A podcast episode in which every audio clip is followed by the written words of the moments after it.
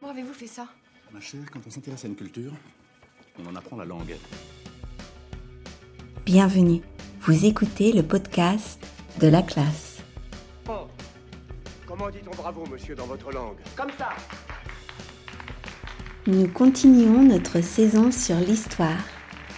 Aujourd'hui, nous allons parler du vol de la Joconde. Pour accéder aux transcriptions complètes et aux exercices de chaque épisode, écoutez les épisodes bonus et participez aux leçons réservées aux abonnés, téléchargez mon application ou visitez mon site internet laclassedestelle.com. Apprendre une autre langue.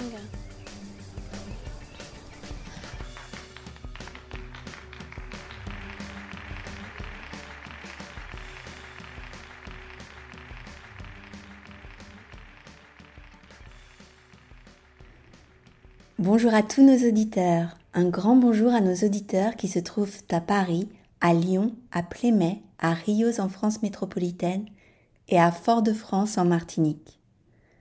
Salutations à celles et ceux qui se trouvent à Ilford et à Norwich en Angleterre.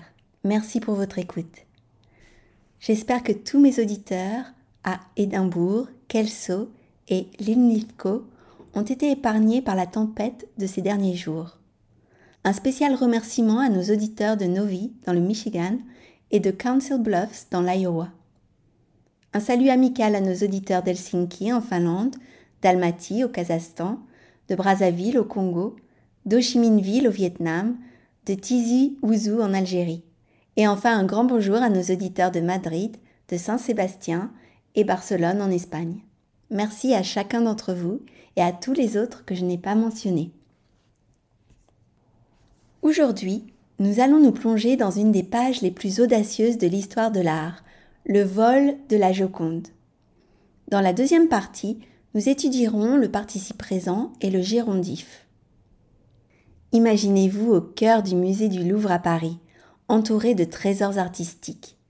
Un matin d'août 1911, les peintres Louis Béroux et Frédéric Laguillermy se rendent au Louvre pour observer la Joconde de Léonard de Vinci. Le choc est immense lorsqu'ils découvrent que le tableau a disparu.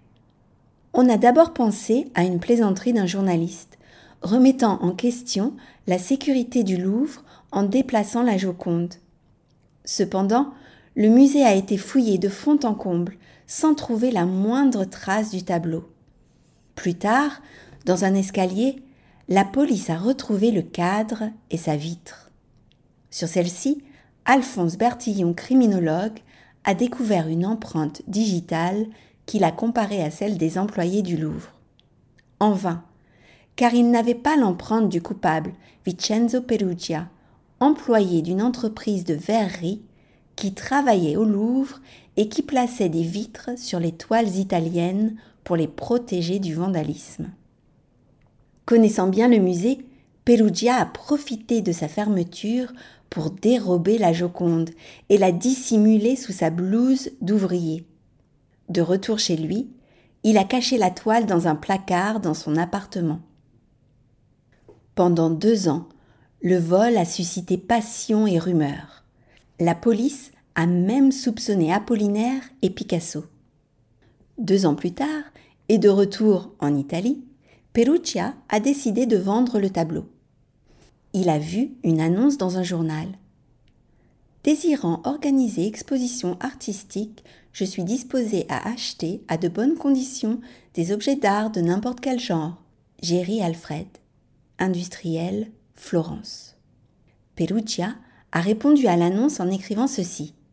Si ce trésor pouvait retourner dans sa patrie, à Rome ou à Florence, où Mona Lisa est née, ce serait une belle revanche contre l'Empire français. Pour favoriser les acheteurs italiens plutôt que les étrangers, je vous accorderai une réduction de 25%. Lorsque l'industriel a compris qu'il s'agissait bien de la Joconde, il a dénoncé Vincenzo Perugia à la police. Perugia a prétendu agir par patriotisme. Condamné à un an de prison, il était considéré par certains Italiens comme un héros. Après une tournée en Italie, la Joconde a été restituée au Louvre en 1914.